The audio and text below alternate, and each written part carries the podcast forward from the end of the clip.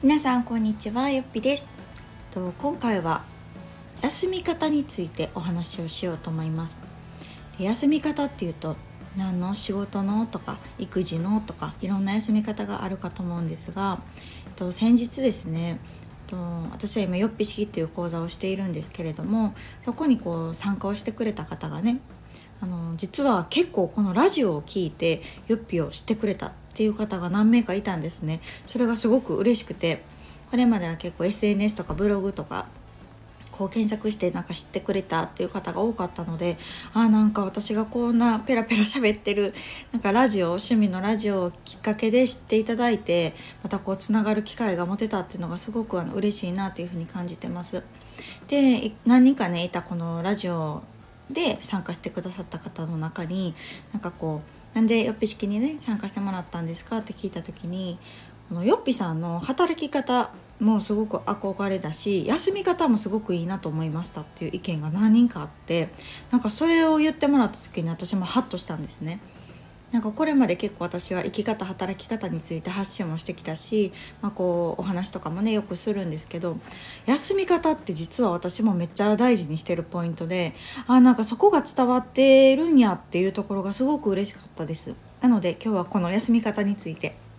お話をしようと思いました。でまあじゃあどんな風に休んでるかっていうと私の場合で言うとまず仕事は一応ねえっと、週5月金で稼働するっていうように設定はしてます。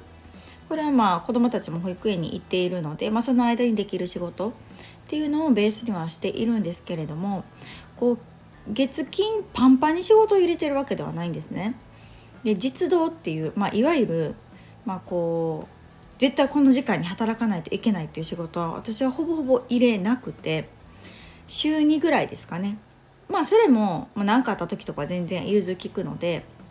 あのもう絶対何が何でも譲れない仕事っていうのを極力入れないようにしてます。これはやっぱりこうイレギュラーな対応子どもたちの体調不良っていうのとか、まあ、自分の体調不良とかもちろんだけどなんかこう雨降ってきたから洗濯物入れるとかね。この日ちょっとあのスーパーが安いから買い物行くとかなんかそんなことにこう融通を聞かせられるようにというか、まあ、こう自分でこのタイムマネジメントができるっていうような仕組みにしているので、まあ、あのちょっと疲れたなと思ったら横になったりとかお昼寝したりとかあちょっと気晴らしに、うん、家事してみようとかなんかそんなこといろいろ組み込んでるんですね。なのでこう絶対固定されてる時間っていうと、まあ、大学の授業だったりとか、えっと、自分のやってる講座とかですよね、まあ、そういうのは、まあ、絶対この日のこの時間っていうのは決まってるんですけど、まあ、それ以外をフリーにすることで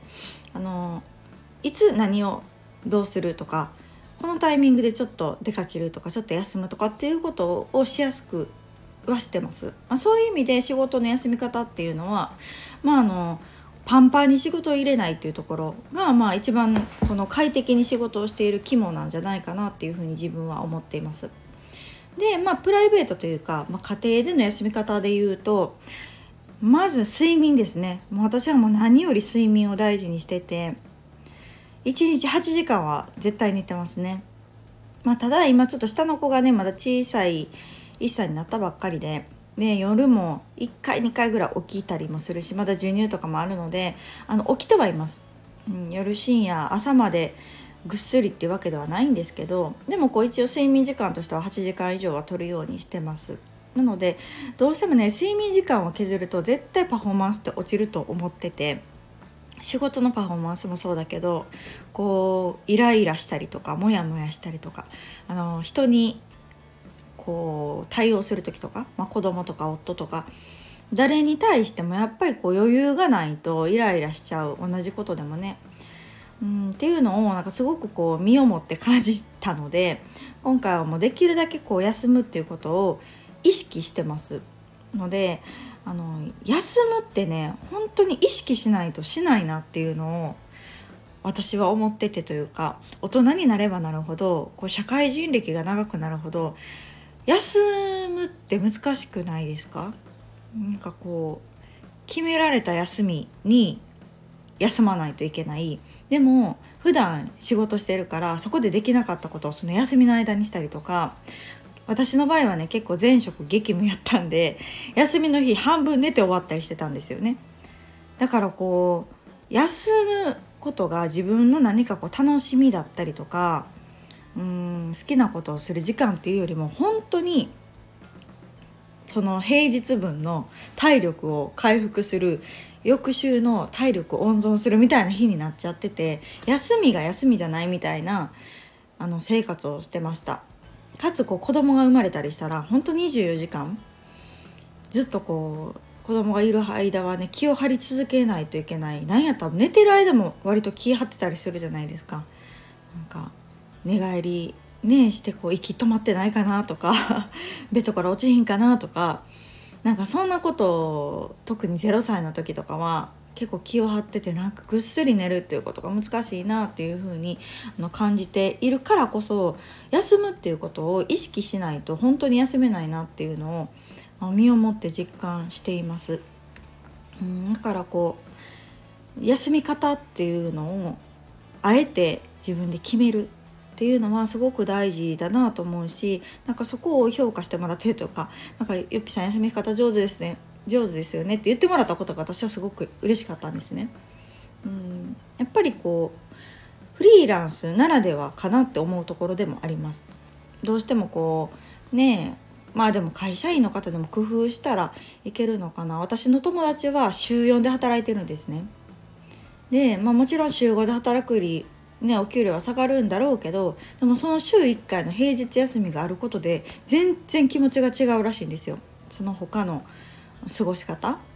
あとその平日1日でできなかったことをやってしまえたりとかその土日を犠牲にしなくて済むとかなんかその話聞いてたらめっちゃいいなと思って。だからもっとこう今ね週4正社員とかっていう制度ももっと増えたらいいのになと思うしこう週5フルタイムで働く、まあ、パートとか時短でもそうですよね。時短やったとしても週5って結構しんどくないですか？たとえ1日でもなんかこう休みがあると全然気持ちが違うんじゃないかなっていうふうに感じています。うん、でこの休みで言うとそうそうこの間ね息子が、えっと、息子と一緒にその下の子のね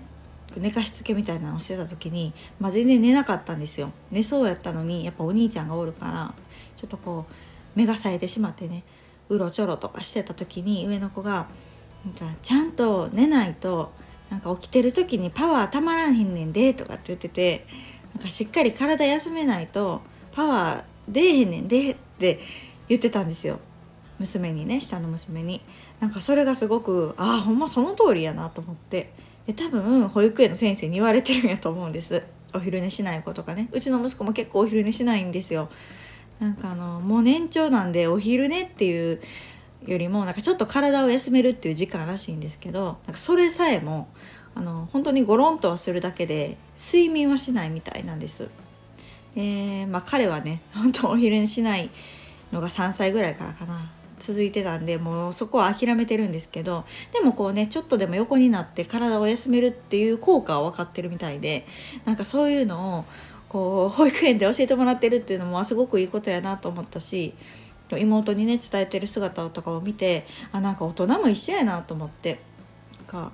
子供の頃には言われるのにねなんかしっかりお昼寝しなさいとか早く寝なさいとか言うのになんかこう大人になるとうん1時間のお昼休憩もまともに取れないみたいな。定時じゃなくて残業するのが当たり前みたいななんかそういう本当に休み方っていうものを自分で本当に意識してうまくこう調整していかないと休めないっていう状態になってるパターンが多いんじゃないかなっていうふうに感じます。だからこそ疲れも蓄積するしなんかちょっとイライラするしそういうのってなんか本人どうこうっていうよりもやっぱり環境の、うん、要因っていうことがすごく多いんじゃないかなと思っていて。だからこう自分を責める必要は本当になくってそれよりもあじゃあこの状態を改善するためにはどういう環境に身を置いたらいいのかとかじゃ今の状況のどこを改善したらいいのかとかやっぱりそういうこう外的要因っていうのを変えていくことによってこう自分自身の状態っていうのが変わってくるんじゃないだろうかっていうのを最近すごく感じました。なので私は今本当にすごく休むっていうことを意識してます。特にこう子供が生まれてから下の子供が生まれてからこう意識して休まないと本当に休まないんですよね。休めないというか、うん、だからこそもうあのこの時間は夫に見てもらうとか、うん、ちょっとだけ両親にお願いするとか。なんかそういう、うん、周りを頼る。一時保育なのか保育園なのかぱり全部が全部私私私がやるってなってしまうとやっぱりね身も心も一つなのでなかなかそれがしんどくなるし、まあ、他にこう影響が出てきてもね良くないかなと思うのでまず第一に自分の体を休める。あと心を休める。なんかそういう時間が持てたらもっともっとこううん、日々にゆとりが出ると思うし仕事も楽しくなって生活も楽しくなってもっと言うとこう人生が楽しくなったりっていうのにつながると私は思っているので、あの本当に大人になればなるほど特に子供を持つママは休む意識をして休むっていうことをしてもらえるといいんじゃないかなっていうのを今回の放送でお伝えしたいなと思いました。また何か私なりの休みの方法とかね工夫していることがあればシェアしたいと思います。ではまた次回の放送をお楽しみに。さよなら。